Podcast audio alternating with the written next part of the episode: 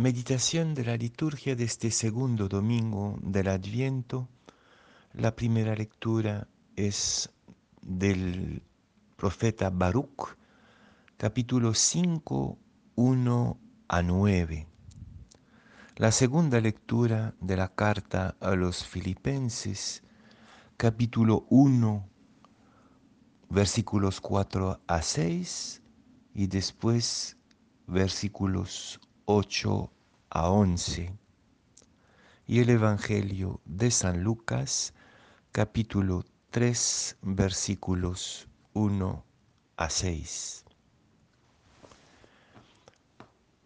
En el año decimoquinto del imperio del, emperar, del emperador Tiberio, siendo Poncio Pilato gobernador de Judea y Herodes tetrarca de Galilea, y su hermano Felipe tetrarca de Iturea y Traconitide, y Lisario, Lisario tetrarca de Abilene, bajo el sumo sacerdocio de Anás y Caifás, vino la palabra de Dios sobre Juan, hijo de Zacarías, en el desierto.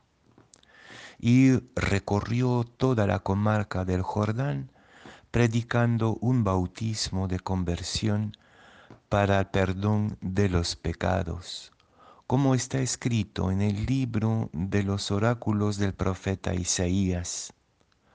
Voz que grita en el desierto, preparen el camino del Señor, allanen sus senderos.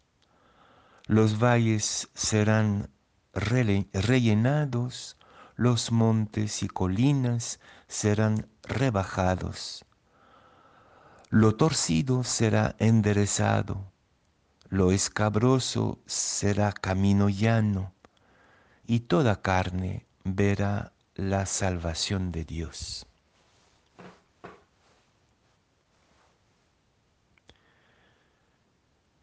La esperanza es como un adviento permanente.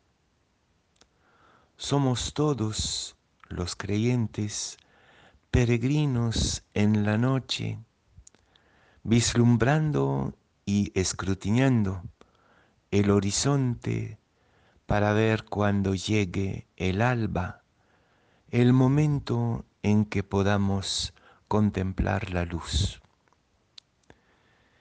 Este horizonte hoy día empieza a clarear. Y esta, este clarear se llama Juan Bautista. En nuestra peregrinación de esperanza nocturna aparece Él como la primera voz, el primer anuncio del alba del mundo. Y en las dos primeras lecturas de la liturgia de este domingo, este, este clarear, esta cercanía del alba que se llama Juan Bautista, provoca una inmensa alegría. En Baruch, también en la carta a los filipenses, y qué decir del Salmo 125.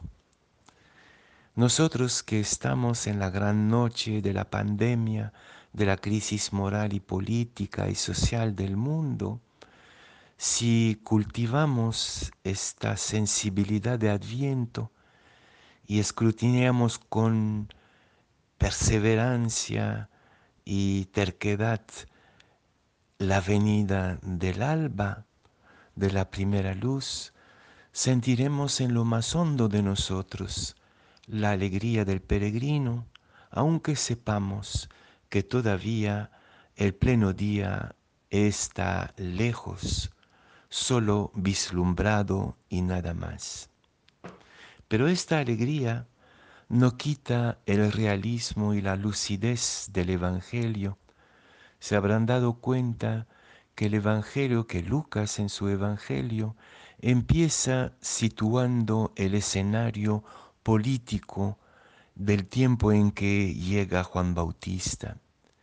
Y este escenario político está marcado por una crisis terrible, una corrupción garrafal, cada personaje nombrado aquí desde el emperador Tiberio, ah, pasando por Pilato, Herodes, Felipe eh, y hasta los sumos sacerdotes, sabemos por la historia que son bandidos, que son corruptos, que son gente que incluso van a poner tropiezos graves en el camino de Jesús y lo van a hacer caer en la pasión y la muerte.